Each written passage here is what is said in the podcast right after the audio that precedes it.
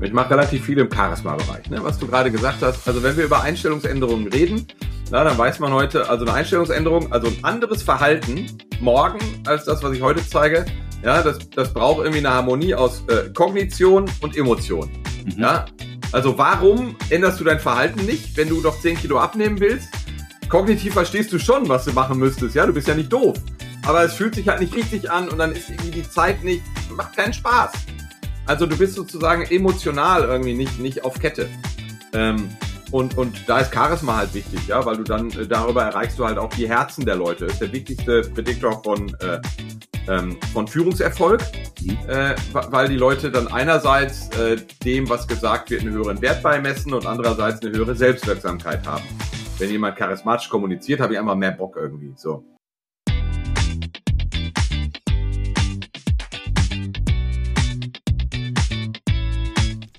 Herzlich willkommen bei Stark im Sturm, dem Podcast für Positive Leadership. Führen in unsicheren Zeiten, das ist das Thema und ich bin Jens Alsleben.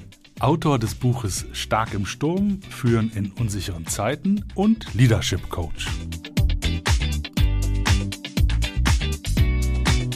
Einer meiner Klienten sagte mal, wir müssen unser Geschäftsmodell praktisch alle fünf Minuten in Frage stellen nur um überhaupt zu überleben. Dieser Wahnsinnsdruck macht uns noch alle fertig. Das stimmt. Aber nicht für alle. Nicht für jene, deren Geschäftsmodell praktisch der Sturm ist. Was machen die, um in schwierigen Fahrwassern erfolgreich zu bleiben und sich auch unter dem alltäglichen Wahnsinnsdruck diese wunderbare Leichtigkeit der Führung zu bewahren? Wäre es nicht toll, das zu wissen? Wäre es nicht toll zu wissen, wie du sturmsicher wirst und bleibst? Das finden wir in diesem Podcast Stark im Sturm heraus. Ja, herzlich willkommen äh, zur neuesten Ausgabe vom Stark im Sturm Podcast. Äh, wie immer bin ich äh, nicht alleine, sondern ich habe wieder einen großartigen Guest, äh, äh Guest da sozusagen. Kicking Leadership äh, ist sein Motto. Der Ralf Landwehr, ich freue mich total, dass ich dich heute an der Strippe habe, mein Lieber. Grüß dich ganz herzlich. Moin, moin, danke für die Einladung. Das ist ja mal ein, ein kurzer äh, Zwei-Wort-Slogan, der so richtig reinhaut. Äh, Kicking Leadership.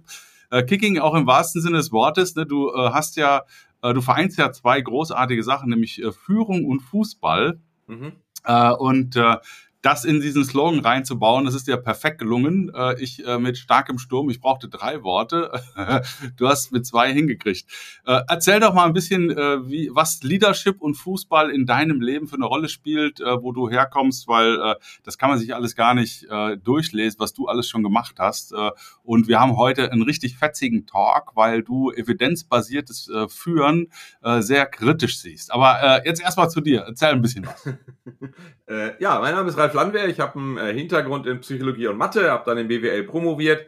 Klingt jetzt alles ein bisschen breiter, als es ist. Ne? Eigentlich bin ich ein Fachidiot. Ich kümmere mich tatsächlich um evidenzbasierte Führung und Transformation.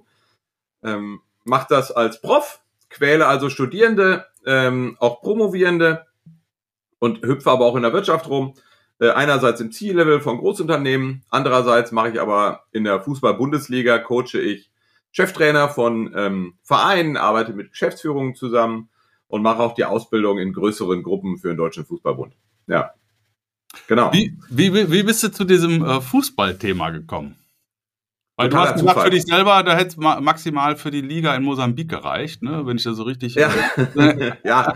Ach, der Mosambik, das war so ein Abenteuer, ne? Da wollte ich ausnahmsweise auch mal was Vernünftiges machen, habe da eine Entwicklungszusammenarbeit da gemacht und da habe ich dann ein bisschen gekickt, das war super, da war ich auch noch jung. Nee, das Fußballthema kam, äh, wie gesagt, Psychologie, Mathe-Hintergrund. Also die Promotion in BWL war eigentlich in Psychologie. Das war ein Organisationspsychologe auf dem, auf dem Personallehrstuhl. Äh, und dann hatte ich immer noch keine Ahnung von BWL, habe meine erste Professur bekommen, 2008. Äh, und musste erstmal in Bücher gucken, was denn eigentlich Management so genau ist.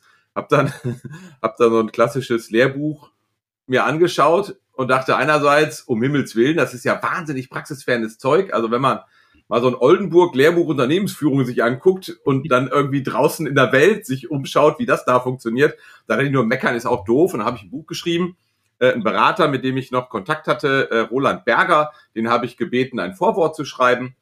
ähm, und habe dann äh, Management für die Champions League geschrieben. So ein Buch, wo ich versuche, modernes Management anhand von Fußballbeispielen zu erklären. Und das, ähm, ja, die Studis fanden es ganz cool, glaube ich, ähm, aber äh, etwas zu meiner Überraschung hat sich der erste Profiverein gemeldet, gesagt, du Ralf, wir haben dein Buch gelesen, schon klar, dass wir nicht die eigentliche Zielgruppe waren, aber wir fanden das gut, hast du nicht mal Lust, unsere Geschäftsführung zu trainieren? Und da war da der Cheftrainer dabei und äh, der hat gesagt, ach, äh, eigentlich bin ich ja dazu gezwungen worden, hier teilzunehmen aber äh, ich merke, das funktioniert ja auch mit meiner Mannschaft. ja, dann, naja, ne, also ist ja auch wenig überraschend. Ne? Das sind ja auch Menschen, die da rumlaufen. Klar, äh, klar. Und da die halt im Schnitt alle anderthalb Jahre gefeuert werden, irgendwie äh, äh, lernt man dann relativ schnell relativ viele Vereine kennen und das mache ich jetzt so seit über zehn Jahren. Ah, ja. Mit großer Freude. Ja, das kann ich mir vorstellen. Das ist ja auch eine Welt für sich. Äh, ich musste dann, als ich das äh, erste Mal gelesen hatte, so ein bisschen an den Bill Campbell denken, den Trillion Dollar Coach. Ich weiß nicht, ob du mhm. das Buch gelesen hast. Ähm, das, da geht es ja darum, dass, dass er als Coach von den Steve Jobs und, und ähm, den großen Silicon Valley mhm. Jungs dieser Welt maßgeblich beteiligt war an Geschäftsmodellen, die mhm. dann über eine Trillion Dollar wert wurden. Und äh, er kommt ja auch aus dem Sport. Ne? Und ähm, jetzt bist du quasi der, der Coach of the Coaches. Äh, mhm. was, ähm, was ist denn nach zehn Jahren äh, da für dich so ein, so ein Takeaway? Äh, was für Themen haben, haben die Leute? Und äh, die sind ja extrem evidenzbasiert im Spitzensport. Mittlerweile wird ja alles gemessen. Äh, mhm. Was, äh, was hilft dir denn da, das evidenzbasierte, äh, also wie, wie, wie gehst du damit um? Erzähl mal ein bisschen, das ist ja total spannend. In der Führung sind die gerade nicht evidenzbasiert, ne? Also okay. sehr viel, was da sonst so läuft, ist evidenzbasiert. Ja. Ähm, aber also wenn du so ein Bundesliga-Trainer bist, dann ist das wie Führung äh, unterm Brennglas, ne? Mhm. Du musst halt viel, viel intensiver mit den Geführten interagieren. Du musst viel, viel häufiger sehr hartes, nach außen sichtbares Leistungsfeedback geben. Ne? Mhm. Alle paar Tage, wer spielt, wer sitzt auf der Bank, wer sitzt auf der Tribüne. Ähm, du musst auf Dauer deine Spieler lieben lernen, mhm. ne? auch wenn das am Anfang nicht der Fall ist. Ne? Dazu gehört auch ein gewisses Maß an unauthentischem Verhalten, dass man sozusagen über seine über seinen eigenen Schatten springt, um äh, ja um Leute, die man vielleicht komisch findet oder nicht mag, dann tatsächlich auch zu erreichen und sich mit denen so zu arrangieren, dass es irgendwie, äh, dass es eine fruchtbare Zusammenarbeit wird. Ähm, und all das haben ja auch äh, Führungskräfte in der Wirtschaft, aber halt nicht. Ne?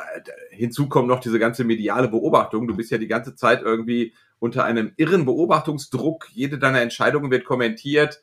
Ähm, und auch das ist viel, viel sichtbarer als in der Wirtschaft. Also deshalb, naja, einerseits musst du irgendwie diskret nach innen wirken, aber diese Außenwirkung ist auch enorm. Und das ist all das ist auch in der Wirtschaft wichtig, aber ne, vielleicht nicht unter so einem irren Druck. Wollte gerade sagen, nicht so komprimiert. Ne? Mhm. Äh, zeigen sich viele Dinge dann doch eher schleichend. Das erinnert mich ja. eher, was du beschreibst, so an äh, meine äh, Militärzeit, so führen im Gefecht. Ne? Also du hast mhm. irgendwie, äh, deine Fehler werden auch unmittelbar sichtbar äh, und mhm. führen unmittelbar zu Konsequenzen, äh, was mhm. dann wieder einen Einfluss hat auf die gesamte Gemengelage. Ne? Was, äh, was, womit hilfst du den Jungs denn? Was flüsterst du denen denn äh, in die Ohren sozusagen, wo die jetzt sagen, ähm, also evidenzbasiertes Führen kenne ich nicht, aber das hilft mir wirklich weiter? Ja, da muss man unterscheiden. Also äh, im Coaching flüstere ich denen gar nichts in die Ohren, ja, sondern ne, also da entwickeln, also ne, so. Ähm, aber ich mache ja auch Führungskräfteentwicklung. Mhm. Äh, und da flüstere ich denen schon was in die Ohren. Ja, also da kann man ja gucken. Führung ähm, hat ja eine ganze Menge Komponenten, die hart wissenschaftlich nachgewiesen sind, auch okay. hart kausal. Mhm. Äh, und da gibt es eine ganz, also ich unterscheide so in fünf große Bereiche. Ne? Du hast irgendwie das, ich nenne das so die 5C. Ähm, Control, also Regeln aufstellen, damit man irgendwie, ne, also so ein Mannschaftsgebilde funktionieren kann. Hast in der Wirtschaft ja auch, ne, irgendwelche äh, äh, Gesundheitsthemen oder äh, alles Mögliche. Dann hast du Competition, Wettbewerb, ja, nach außen Leistung bringen. Ne? Und das ist sozusagen Oldschool der Führung. Ja? Kontrolle und Wettbewerb in den Hintern treten, ne? das ist, ne? Äh, äh, und da gibt's aber New Work, da geht's um Kollaboration und Kreativität, ja? also neue Technologien aufnehmen, neue Ideen einbringen, irgendwie äh, äh, Kollaboration fördern. Die Spieler müssen immer polyvalenter werden, ja, die müssen also immer flexibler irgendwie auf Anweisungen reagieren, müssen auch cleverer sein, die müssen irgendwie auch Abteilungsgrenzen überschreiten und so. Das gibt's ja in der Wirtschaft auch alles, das wäre dann sozusagen New Work und das Ganze wird dann vom fünften C angetrieben, Charisma. Ne? Und das ist sozusagen so eine Art Beschleuniger für die äh, vier inhaltlichen C. Und das sind so die, die großen Themen der Führung, die ich so identifizieren würde. Ne? Eine andere Klassifikation wäre vielleicht so beziehungsorientierte Verhaltensweisen, ähm, sachorientierte Verhaltensweisen und veränderungsorientierte Verhaltensweisen. Auch das ist eine Klassifikation, die irgendwie in der Wissenschaft gut etabliert ist. Ich sage immer, der, der neue Führungsstil wird ein Beziehungsstil. Kannst du damit was anfangen? Ja klar. Also, ne, wenn ich sage, Kontrolle und Wettbewerb werden ja nicht unwichtiger, ja, also gewinnen willst du natürlich auch in Zukunft, äh, aber Kollaboration und Kreativität, also ne, auch bei Kollaboration ist ja klar, dass da Beziehungsarbeit zugehört, aber Kreativität äh, entsteht ja unter vier Rahmenbedingungen besonders. Das eine ist intrinsische Motivation, mhm. das andere ist Expertenwissen und das dritte ist Wissen um kreative Momente, ja, so. Und die intrinsische Motivation, die hängt ja sehr eng mit dem Führungsverhalten zusammen. Und, und Sicher Sicherheit gehört für mich noch dazu, um kreativ sein zu können. Ja, ähm, also eine kreative Idee zu entwickeln, ja, ne? Also eine kreative Idee ist ja eine neue und nützliche Idee. Das ist genau. ja eine kreative Idee. So. Mhm. Und äh, eine kreative Idee zu bekommen, dazu ist Sicherheit aus meiner Sicht nicht notwendig, aber die kreative Idee zu äußern. Ja, ja genau. Ja, da, äh, äh, genau. ja, genau. Also kreative ja. Ideen kann ich natürlich auch in meiner in meinem Schuhkarton entwickeln, aber ja. dann tatsächlich damit rauszugehen, dafür braucht's äh, äh, psychologische Sicherheit. Mhm. Ja, so ist das, genau. Mhm. mhm. Was ist denn aus deiner, aus deiner Sicht, ähm, was hat sich denn heute geändert in der Führung äh, gegenüber vor zehn Jahren? Ja, der, der, der Shift hin zu einer äh, Menschenorientierung ist natürlich viel größer geworden. Hm, und das geht auch gar nicht anders, weil die Welt halt komplexer wird. Ne? Du hast immer mehr, also einerseits immer mehr Katastrophen und äh, disruptive Veränderungen in der Außenwelt, das kann man auch empirisch sehr gut beschreiben. Dass da tatsächlich, also die sind exponentiell gewachsen, nicht einfach linear, es werden immer mehr, sondern ne, es wird also, ne, die Geschwindigkeit, die ist enorm. Und das andere ist, dass die Geschäftswelt immer komplexer wird und damit natürlich immer wichtiger wird, einerseits, wie wir mit anderen Leuten klarkommen. Parallel aber auch hast du das Problem, dass es früher hauptsächlich um eine Produktivitätsorientierung ging. Ja? Also mhm. wir wollen jetzt unsere Produkte möglichst billig an den Markt bringen, aber Deutschland konkurriert heute nicht mehr über Preis, sondern über Kosten, äh, Kosten sind out, ja, Qualität und Innovation. Und dafür brauchst du halt mehr Menschen.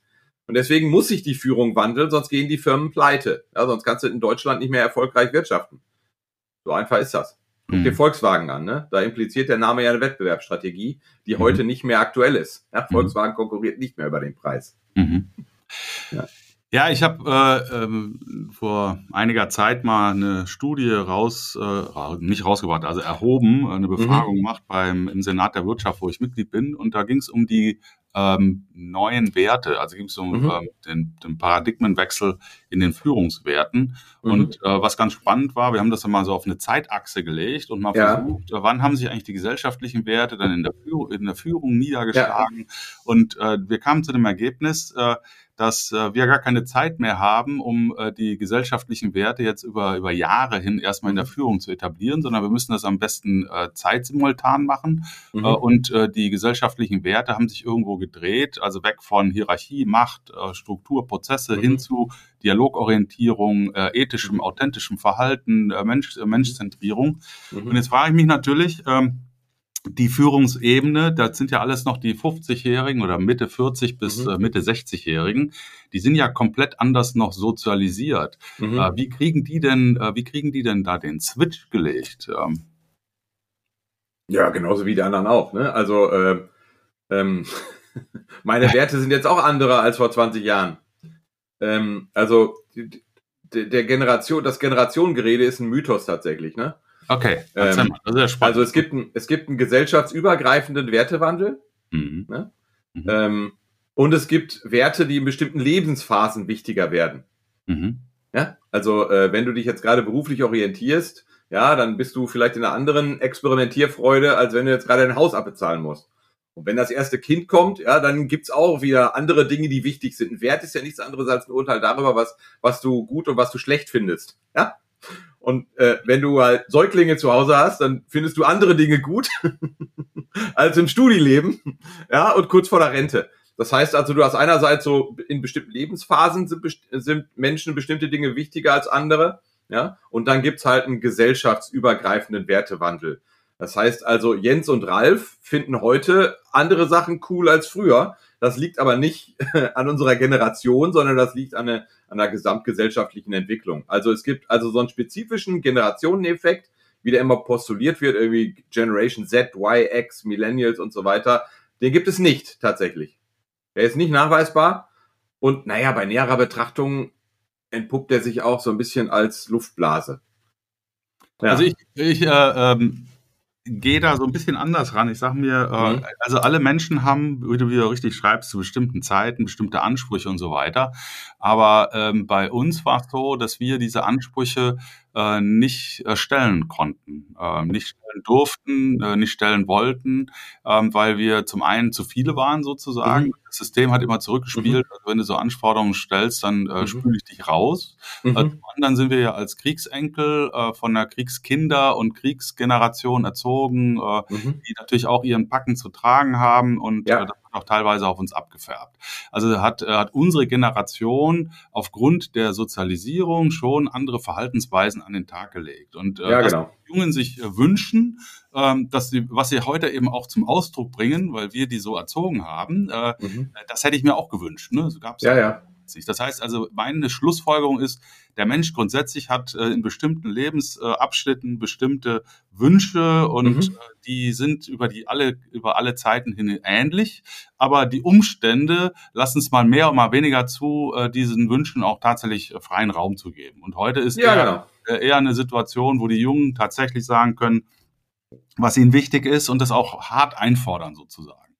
Ja, genau, du beschreibst ja, ne? Also das ist der Ingelhardt, den du gerade beschreibst. Das ist ein äh, Generationenforscher und die beiden Hypothesen, die du gerade genannt hast, die sogenannte Defizithypothese und die Sozialisationshypothese. Defizithypothese, die Leute gucken immer, was sie, was sie brauchen, ja, und nach dem Zweiten Weltkrieg hattest du halt irgendwie einen Mangel an äh, materialistischen Dingen und deswegen hast du eine starke Materialismusorientierung und das wird jetzt sukzessive durch eine postmaterialistische Orientierung ersetzt, wo die materialistischen Bedürfnisse äh, befriedigt werden und da hast du die Sozialisationshypothese äh, genannt, ne? dass also wenn ich jetzt mein, meine Elterngeneration, die haben den Krieg noch miterlebt und äh, äh, insofern ja und dann so und äh, meine Tochter, äh, die wird jetzt ganz anders groß, genau. Mhm.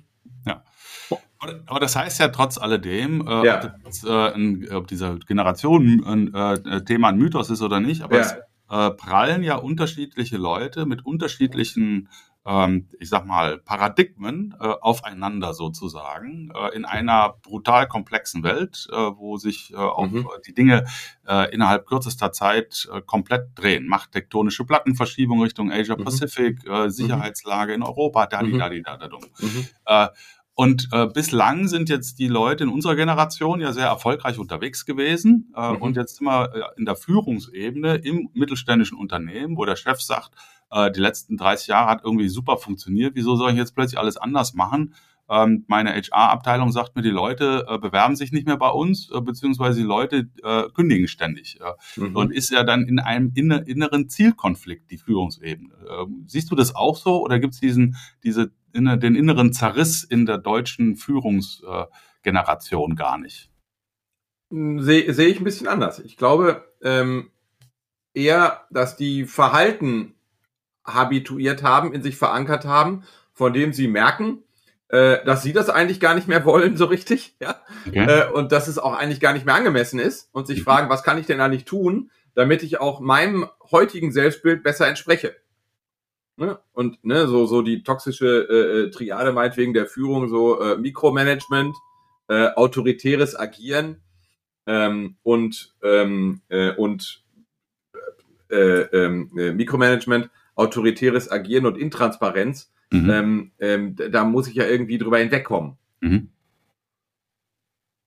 Also es kann sich Leute wie ja, genau. wollen das schon anders haben. Ja, ja. die sehen sich auch anders. Ja, ja. und äh, niemand sieht sich heute mehr als autoritäre Führungskraft. Ja. So, sie agieren aber teilweise so, weil sie halt gar nicht wissen, was sie sonst machen könnten. Und das fühlt sich dann doof an. Das sind doch Einstellungen, ne? Also wenn mhm. ich's mache, dann ist Ordnung das Resultat und wenn ich, wenn das andere machen, dann kommt ja nur Chaos dabei raus. Und solche Einstellungen die muss man, die muss man verändern. Da muss man den Leuten helfen, ja, dass die, du lass die doch mal machen. Und wenn du dann die Erfahrung machst, dass dann vielleicht, ja, wenn du alles selber machst, dann kommt auch nicht nur Ordnung raus. Das ist Bullshit.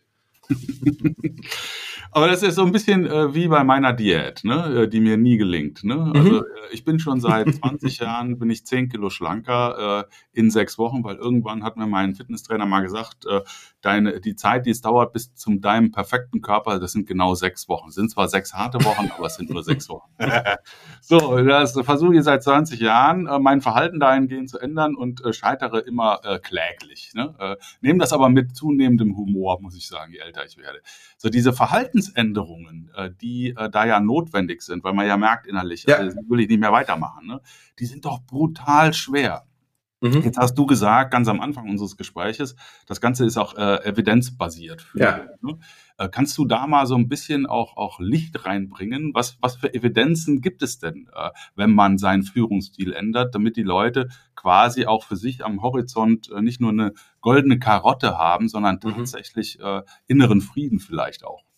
Ich mache relativ viel im Charisma-Bereich, ne? was du gerade gesagt hast. Also wenn wir über Einstellungsänderungen reden, na, dann weiß man heute, also eine Einstellungsänderung, also ein anderes Verhalten morgen als das, was ich heute zeige, ja, das, das braucht irgendwie eine Harmonie aus äh, Kognition und Emotion. Mhm. Ja, also warum änderst du dein Verhalten nicht, wenn du doch 10 Kilo abnehmen willst?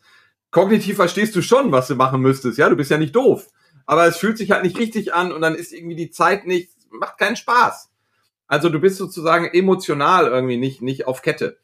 Ähm, und, und da ist Charisma halt wichtig, ja, weil du dann äh, darüber erreichst du halt auch die Herzen der Leute. Das ist der wichtigste Prädiktor von, äh, ähm, von Führungserfolg, mhm. äh, weil die Leute dann einerseits äh, dem, was gesagt wird, einen höheren Wert beimessen und andererseits eine höhere Selbstwirksamkeit haben.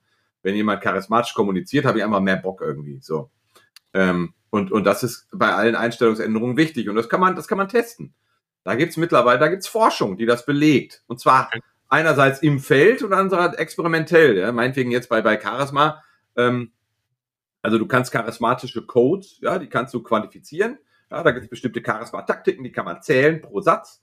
Ja, das ist dann eine harte Metrik dafür. Okay. Äh, und dann zeigst du den Leuten, meinetwegen ein schönes Experiment. Das ging, äh, da wurde, da wurden den Teilnehmenden zwei Videos gezeigt.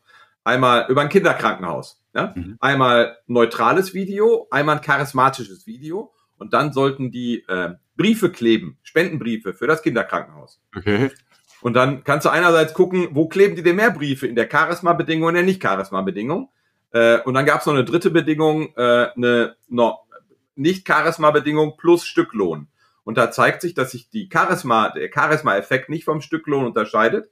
Aber wenn du das in Kosten pro Brief runterbrichst, ja, dann ist die Charisma-Bedingung 40 Prozent pro Brief billiger. So, das wow. ist ein Effekt. So, und diese, ne, das wurde dann zufällig zugeteilt zu diesen drei Gruppen und so. Äh, und das war der einzige Unterschied, der sich da gezeigt hat. Und so kannst du sozusagen die Auswirkungen äh, von Führungsverhalten messen. Und das fehlt. Jetzt mal so eine Nominalisierung ja. auflösen. Äh, ja. äh, bevor du diskutierst, kläre die Begriffe. Was ist Charisma? Äh, Charisma ist äh, wertebasiertes, emotionales und symbolisches Signalisieren.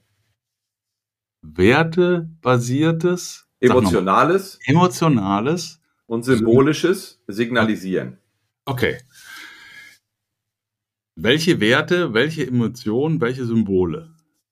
Naja, die Werte sind, naja, die Werte sind relativ. Also mir ist zum Beispiel die Evidenzbasierung wichtig. Das ist ein Wert.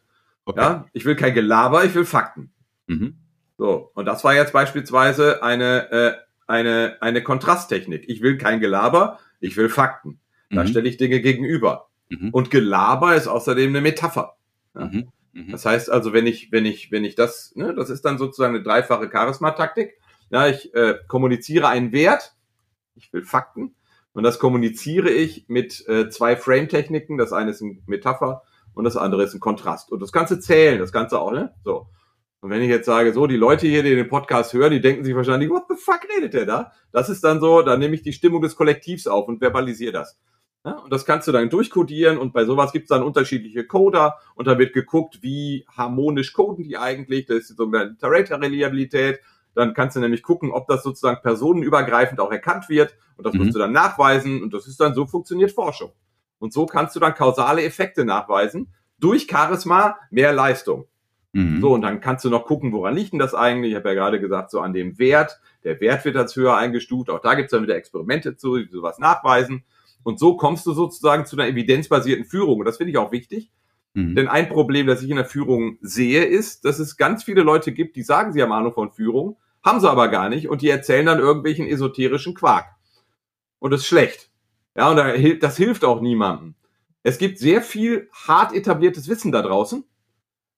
Und das Wissen, was ich aber auf LinkedIn sehe und von den, von sehr, also gibt natürlich ganz viele tolle Coaches und ganz viele tolle Spezialistinnen und Spezialisten. Easy. Ja? Aber nach meinem Eindruck fußt die Mehrheit dessen, was ich da lese, nicht auf Fakten, sondern auf so Bauchgefühl und ich habe so hier den Eindruck und ich war da mal fünf Jahre Führungskraft und jetzt habe ich meine Fortbildung gemacht irgendwie bei dem und dem und bei dem und dem. Weil äh, beispielsweise so eine Coaching-Ausbildung, die schult ja nicht in Führung, nee. sondern die schult in Coaching.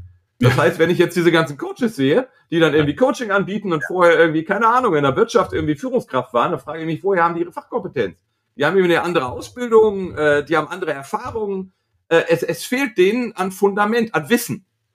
So, und das kannst du durch eine Coaching-Ausbildung nicht reinholen und das kannst du auch durch Erfahrungswissen nicht reinholen, weil Erfahrungswissen halt sehr, sehr viel auch verzerrt und irgendwie komisch und nur weil mir das so gegangen ist, muss ich auch nicht allen anderen so gehen. Und das ist der Unterschied zwischen dem, was ich evidenzbasiert nennen würde, also das, was wissenschaftlich Fakt ist, und dem, was draußen propagiert wird. Da ist eine gigantische Kluft im Bereich Leadership. Und das finde ich nicht gut. Das äh, ist ja wie in vielen Teilen so, ne? Mhm. Äh, dass äh, die Wissenschaft äh, da auch, äh, ich sag mal, eine wirklich gute Grundlage legt, äh, die aber häufig nicht gehört wird, äh, im Alltags mhm. äh, und im Alltagsgeräusch mhm. sozusagen untergeht, keine Zeit äh, da ist, der wissenschaftlichen Evidenz auch Raum zu geben, weil mhm. sowas muss ja trainiert werden, ausge mhm. äh, ausprobiert werden. Mhm. Ähm, und ähm, es muss auch, ich meine mal, kritisch hinterfragt werden, mhm. auf die jeweilige, äh, auf die jeweiligen mhm. Umstände angepasst werden und so weiter und so fort. Ähm, was ist denn deiner Meinung nach, äh, ja, ich sag mal, ein guter Weg, äh, da diese Evidenzbasiertheit auch an die Praxis ranzuführen? Was muss man denn tun, um die Erkenntnisse auch zu etablieren? Weil ich glaube, wir brauchen ganz schnell bessere Führung. Ja, absolut. Naja, da muss man irgendwie äh, da muss man die Streu, Spreu vom Weizen trennen. Und das, äh, da gewinnt man natürlich jetzt nicht unbedingt äh, überall Sympathiepunkte. Ne? Also beispielsweise jetzt in der positiven Psychologie irgendwie sowas wie Permalit halte ich für keine gute Idee. Das ist nicht evidenzbasiert, es ist nicht wissenschaftlich, es ist kein vernünftiges Modell, es ist kausal höchst fraglich, es gibt keine saubere Erfolgsmessung, äh, zentrale Führungsdimensionen fehlen in dem Ding. Es gibt eine relativ wirre Auswertung, viel Interpretation, wenig Verhalten, keine vernünftige Theoriebildung. Also du hast wirklich, äh, wenn ich so die, die, die Mängelliste durchgehe, ist die sehr lang. Es gibt kein, also das ist wissenschaftlich einfach, obwohl sie so offensiv mit Wissenschaft ähm, äh, in die Werbung gehen, gibt es das de facto nicht. Punkt. So. Und da muss man einfach sehr offensiv dann irgendwie auch mal kommunizieren, finde ich. Mhm. So. Jetzt, äh, jetzt bin ich natürlich äh, nicht äh, der Markus Ebner, Dr. Markus ja. Ebner. Äh, das ist ja dann äh, sicherlich auch äh, interessant, mal so ein Zwiegespräch zwischen euch zu, zu führen. Ähm, ich kann da gar nicht großartig drauf eingehen, weil ich natürlich jetzt beide Seiten höre und mhm. das erstmal wirken lasse und am Ende des Tages ja auch ich sag mal, diese Dinge immer mit Vorsicht zu genießen. Mhm. Was mir an diesem Ansatz gefällt, ist mhm. äh, folgender. Also erstmal das, was du als Charisma beschreibst, ähm, das ist für mich äh, in meiner in meiner Denkwelt äh, die Glaubwürdigkeit, mhm. äh, dass ich also tatsächlich äh, mich erstmal meiner Werte bewusst werde, mhm. äh, diese Werte auch äh, tatsächlich abgleiche mit äh, dem Kontext, in dem ich mhm. äh, gerade stehe. Mhm. Ähm, da gehört für mich natürlich auch die Fähigkeit zur Selbstreflexion dazu, mhm. also das, auch das Emotionalisieren von bestimmten Dingen, mhm. auch Fehler zuzugeben. Äh, äh, ich habe ja in meinem Buch äh, da die elf goldenen Regeln der Glaubwürdigkeit aufgestellt, mhm. äh, um, äh, und ich habe aus meiner Militärzeit ähm, natürlich auch mitbekommen, ähm, wer Menschen führen will, muss Menschen mögen, steht sogar mhm. in der äh, zentralen Dienstvorschrift in Mit Sicherheit. Führung. Ja. Ähm, und ja, mit Sicherheit, das ist so. Das ist, ist, so. Äh, ist, ist Grundsatz. Äh, und ich kenne Emotionalität äh, in der Arbeit äh, seit ich 19 bin, weil ähm, das war führen im Gefecht. Ne? Bei mir, die Leute ja. waren immer in der Emotion. Und ich habe äh, sehr, sehr früh gelernt, dass Emotionalität äh, aufzunehmen ist und der muss Raum gegeben werden, äh, damit die Menschen wieder stabil sind. Ähm, und äh, wir haben äh, schon, also ich, äh, wenn, wenn ich dich so höre, äh, schon viel äh, auch mitgekriegt, was charismatisches mhm. Führen angeht, äh, mhm. um die Leute dann auch tatsächlich äh, mitzunehmen. Mhm. Ähm, Permalit da, da, da habe ich ganz, ganz kurz äh, vielleicht zwei Sachen dazu. Ich meine, Auftragstaktik ja, mhm. ist ja also, äh, also Führen bei der Bundeswehr, das Ideal des Führens, wie es so gelebt wird, ist ja sehr nah an allem, was so agil ist. Ne? Äh, mhm, ja. Und wenn wir jetzt, also es ist natürlich eine grausame Anwendung, aber der Krieg in der äh, Ukraine, der Angriffskrieg von Russland, ähm, der wird ja auch sehr stark geprägt von unterschiedlichen Führungsansätzen. Ne?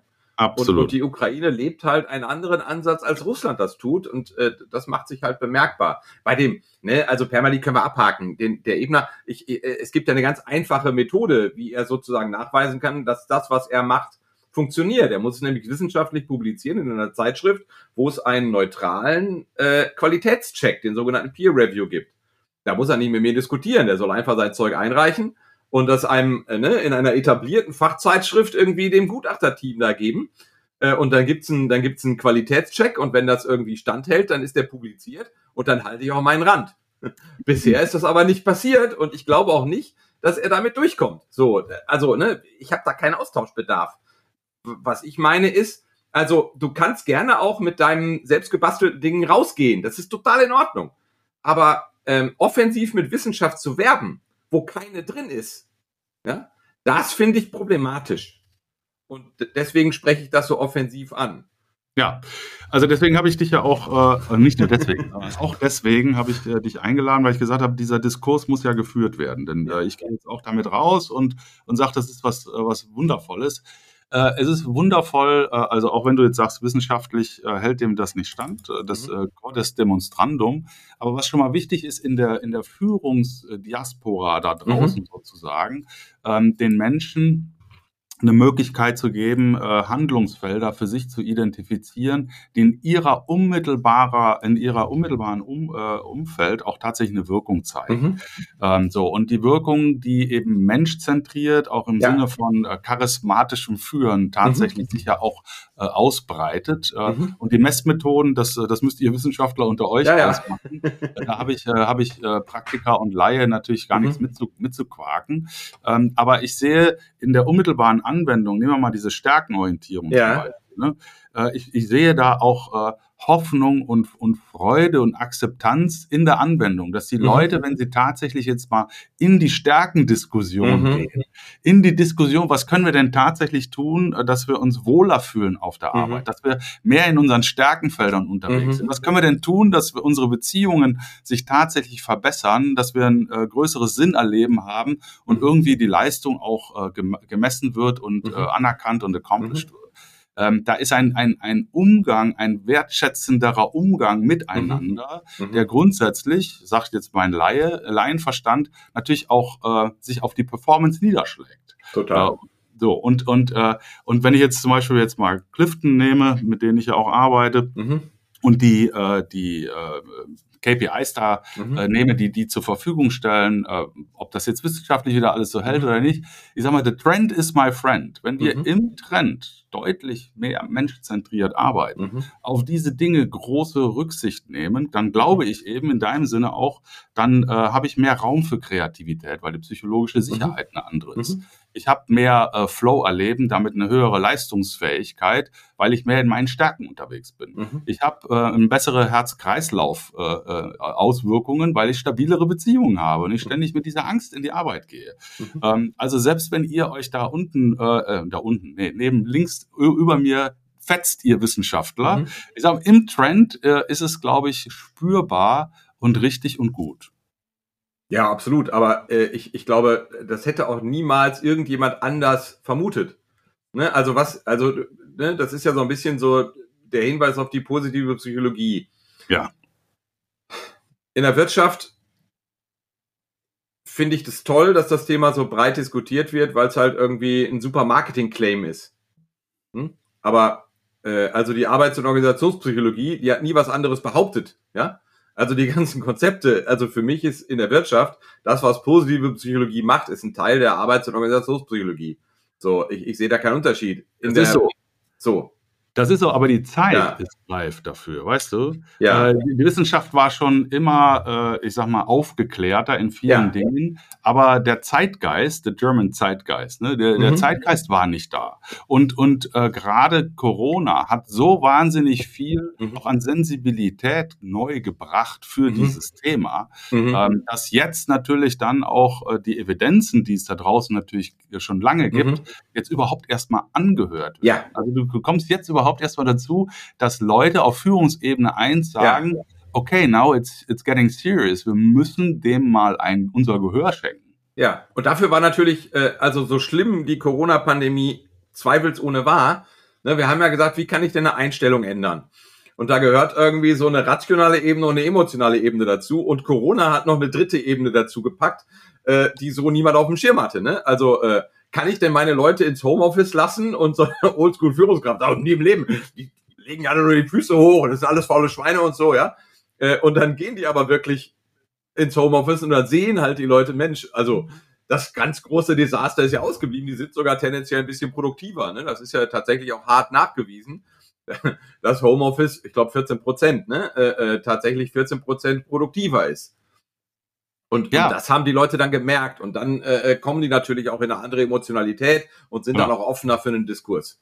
Ja, ja. Also es ist auch wie, wie in diesem Factfulness. Äh, es ist halt so, dass wir gegen, äh, ich sag mal, Überzeugungen äh, anarbeiten, sozusagen, mhm. die sich irgendwann mal gefestigt haben, die aber äh, den, den, äh, der, der, dem Praxistest gar nicht standhalten. Und da ist ja. Homeoffice natürlich äh, ein, ein Riesenthema. Äh, aber auch im, im Gegenzug dazu, wir haben auch alle verstanden, wir sind eben Resonanztiere und wenn wir nicht in Resonanz gehen können und zweidimensional funktioniert es einfach nicht, mhm. Äh, dann fehlt mir was, fehlen mir wesentliche Bestandteile. Und dieses Menschsein und, und dieser, dieser leichte Schleier der, der, ich sag mal, Lebenserschöpfung äh, sozusagen, der mit Corona einherkam, äh, der hat äh, auch wieder neue Anforderungen an den Arbeitsplatz, äh, weil, mhm. ähm, wie sagte äh, Simon Sinek hat es äh, letzt erzählt, dass äh, er rausgearbeitet hätte, äh, oder die Wissenschaftler dort, dass hauptsächlich die Empathischen momentan besonders belastet sind im Arbeitskontext, mhm. weil viele Leute den Arbeitsplatz als Therapie äh, missbrauchen, in Anführungszeichen, und äh, ihren persönlichen äh, äh, Load sozusagen mit den empathischen Kollegen sozusagen besprechen, die dann unter der Last die, äh, dieser ganzen äh, Themen auch äh, immer mehr zusammenbrechen. Ne? Also wir müssen auch als Arbeitsplatz äh, oder als Arbeitgeber damit ganz anders umgehen. Mhm. Und da sind wir wieder bei der Menschlichkeit und da sind wir wieder bei den fünf Handlungsfeldern äh, der positiven Psychologie. Äh, und, da, und da bin ich halt äh, total froh, ähm, dass wir dieses Thema auch so, so, so ähm, massiv jetzt nach vorne bringen können. Ja.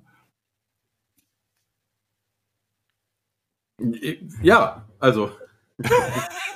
Es war keine Frage, es war eine Aussage, die kannst du bestätigen oder auch nicht. Äh, aber ich, äh, ich bin, äh, ich glaube, es wurde wirklich Zeit.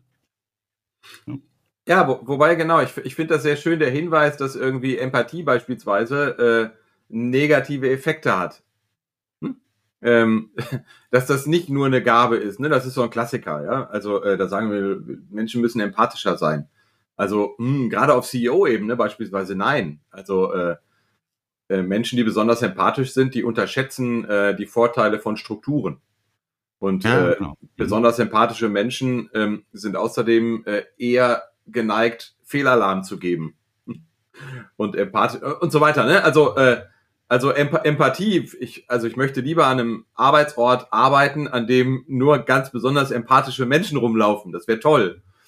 Aber es funktioniert schlechter wahrscheinlich als äh, ein diesbezüglich durchmischter Haufen, weil du dann halt auch, auch nicht, also ne, das Gegenteil von empathisch ist ja nicht nicht empathisch sondern das Gegenteil von empathisch ist meinetwegen sowas wie, äh, naja, resilient. du hast halt also diese, ne, also die Persönlichkeitsdimension dahinter, eine, die konstitutiv ist, relativ stark, ist ja die emotionale Stabilität. Mhm. Und irgendwie, also emotionale Instabilität ist jetzt ja nicht nur schlecht, ja, emotionale Stabilität gibt dir halt irgendwie einen gewissen Panzer, da prallen halt irgendwie Sachen eher ab. Aber emotional instabile, in Klammern empathischere Menschen, ja, die, äh, äh die, die haben halt so feinere Antennen Ne? Ich habe, äh, da hatte ich tatsächlich mal einen Trainer im Coaching, Bundesliga, erste Bundesliga, der war extrem emotional instabil. Und ich habe überhaupt nicht verstanden, wie das funktionieren kann, weil, äh, ne, also die ganze Zeit, also die müssen so robust sein, was auf die einprasselt und äh, schon, das ist schon enorm. Und äh, seine große Superpower bestand eigentlich darin irgendwie, der geht dann in, zu seiner Mannschaft und nimmt irgendwie so leichte Strömungen, die nimmt er viel besser wahr und viel schneller wahr und kann natürlich dann auch, wenn Konflikte entstehen oder so, oder wenn, wenn sich Leute gerade zurückziehen oder wenn was los ist, das kriegt er besser mit. Ja, wohingegen der emotional stabile Typ, ja, der, ja Ne? Der kann dafür bei einer Pressekonferenz oder wenn irgendwie er kurz vorm Rausschmiss steht und die ganze ja. Welt über ihm zusammenbricht, irgendwie da ein bisschen länger stehen bleiben, ja, und äh, äh liegt da nicht nächtelang wach. Mhm. Also die, die Kunst besteht ja tatsächlich, äh, diese Dinge, äh, ich sag mal, zusammenzubringen und, mhm. und äh, auch beidem einen gleichen Wert beizumessen. Ne? Mhm. Also äh, es ist nicht mehr, äh, wenn die Harten kommen in den Garten, nur die Harten sind, äh, sind ja, genau. die, die wir brauchen, sondern es, es kommt tatsächlich auf diesen Mix an und deswegen ja. auch diese, diese äh, überhaupt erstmal rauszuarbeiten, was Menschen tatsächlich für einen Stärken-Cocktail haben sozusagen. Mhm äh, und in welcher Situation dann, was weiß ich, der Müller äh, einfach besser geeignet ist, äh, äh, ein, ein relativ objektives äh, Statement abzugeben als der Meier, weil der, weil die Stärkenbrille ja. vom Müller da einfach besser passt. Und, ja, genau. das eben, äh, wenn ich jetzt in den Arbeitskontext gehe, das ist ja eine Dimension, die hat bislang gar keine Rolle gespielt. Das war alles fachlich, inhaltlich, erfahrungstechnisch, ja, aber mit was für archaischen Stärken muss dann mhm. Talenten auf die Welt gekommen. Äh, das ist äh, eine Dimension, die hat mir gefehlt. Genauso übrigens wie die Wertedimension. Ne? Dass mhm. man also tatsächlich sagen muss, okay, äh, ich verstehe deine Biografie, ich mhm. verstehe deinen Werte, Wertecocktail, weil das auch mhm. eine Ressource, eine Kraftquelle mhm. fürs ganze Team. Ja. Ich verstehe deinen Stärkencocktail. Und jetzt lass uns mal gucken, wie wir das so zusammenbauen, teamtechnisch, projekttechnisch, mhm. situationsbedingt, dass wir einfach aus den Ressourcen, die wir haben, das Beste rausholen. Ja, finde ich total wichtig. Also äh, vor allen Dingen auch, was sind so die Fallstricke? Also mache ich häufig im Coaching dann auch, wenn jemand kommt, äh, ob, meinetwegen, äh, sind wir im Fußball, ne, gibt in der Wirtschaft natürlich genau das Gleiche. Der Trainer hat irgendwie drei verschiedene Vereine, die ihn gerade haben wollen oder so und dann guckst du erstmal, was sind denn eigentlich Dinge, die mir wichtig sind und dann lässt du irgendwie Leute die Vereine beschreiben, ja, die irgendwie, ja, musst du dir nicht sagen, worum es geht, ja, sondern nimmst da so ein Vereinprofil auf legst dann die beiden Profile übereinander, ja, was sind die Werte des Vereins, was sind meine Werte und siehst dann an den Diskrepanzen natürlich dann die Sollbruchstellen, ja, wo es auseinanderklafft. Dann kann man halt sich irgendwie ein bisschen bewusster entscheiden. Äh, ne? Was kommt denn dann auf mich zu, wenn ich da hingehe? Ja, wo kracht's denn dann? Absolut. Absolut. Ja. Also diese, und das ist in einem äh, Arbeitsumfeld, wo, ich sag mal, die Intelligenz mit den Füßen abstimmt, äh, mhm. ja immer wichtiger, ne? Dass mhm. also äh, die auch das Arbeit, der Arbeitgeber sich so öffnet, dass der Arbeitnehmer überhaupt eine Chance hat auf diese kulturelle Due Diligence. Äh, mhm. Und dafür braucht es einfach wieder mehr Transparenz, äh, braucht es auch mehr wirklich harte Evidenz, dass ich nicht nur meine Werte äh, an die Wand genagelt habe, sondern auch tatsächlich lebe. Mhm. Ähm, deswegen finde ich so Kununu und, und Konsorten mhm. äh, wirklich, wirklich hilfreich. Mhm. Ja, und glaube auch, dass wir äh, dort nochmal äh, einen deutlichen Schritt nach vorne machen werden ja. über die nächsten Jahre wenn sich dann dieses Menschzentrierte etabliert hat. Und ich hoffe, dass die HR-Abteilungen dann auch deutlich mehr Gehör finden, die Organisationspsychologen deutlich mehr Gehör finden, bei denen, die dann faktisch auch äh, die Strukturen äh, entscheiden und einziehen. Ne? Mhm. Mein Lieber, uh, the, the, the, time is running. Uh, ich äh, würde natürlich wahnsinnig äh, gerne noch was hören über die äh, Zukunft der deutschen Bundesliga äh, angesichts äh, eines menschzentrierten äh, Coachings der Coaches. Aber ich glaube, das müssen wir auf nächstes Mal verschieben. Machen wir später. Ich äh, nehme das äh, mit äh, Permalit, äh, deine, deine Anmerkungen äh, sehr äh, gerne auf äh, und freue mich wahnsinnig auch äh, für deine klaren Worte, weil äh, das für den Laien extrem wichtig ist, äh, dass die Wissenschaft äh, offenen Diskurs hat über diese Themen, die so, so wichtig sind. Danke dir ganz herzlich für deine Zeit und äh, jetzt würde ich gerne äh, noch äh, dir das letzte Wort geben, den letzten Satz. Was ist dir noch wichtig an Impulsen rauszuhauen für die Leute, die stark im Sturm-Podcast hören? ja, äh, schaut euch, geht mit offenen Augen durch die Welt und liest vielleicht ein bisschen mehr Fachliteratur als äh, sonst und weniger Praxiszeug. Das wäre irgendwie ein Wunsch, wenn ich den, wenn ich den formulieren dürfte, dann äh, ja, das braucht also mehr, finde ich wenn du äh, Hinweise hast zu, äh, zu Fachliteratur, die da wirklich weiterhilft, ja. äh, vielleicht äh, kannst du mir die noch zusenden, dann hängen wir die in die Show Notes an. weil ich finde das extrem wichtig. Vielen, vielen Dank, mein Lieber. Es hat Danke. großen Spaß gemacht, Ralf. und ich hoffe, ähm, dass du auch weiter stark im Sturm bleibst und bis dann. Danke, ciao. Ciao. Wow, wer hat an der Uhr gedreht? Ist es wirklich schon so spät? Das war's wieder. Ich hoffe, ihr hattet genauso viel Spaß bei der Sendung wie ich. Ich würde mich wahnsinnig freuen, wenn ihr auch beim nächsten Mal wieder bei Stark im Sturm dabei seid, den Kanal abonniert, kommentiert, teilt äh, und freue mich auf ein Wiederhören. Und wie immer, bleibt allzeit stark im Sturm. Herzliche Grüße, euer Jens.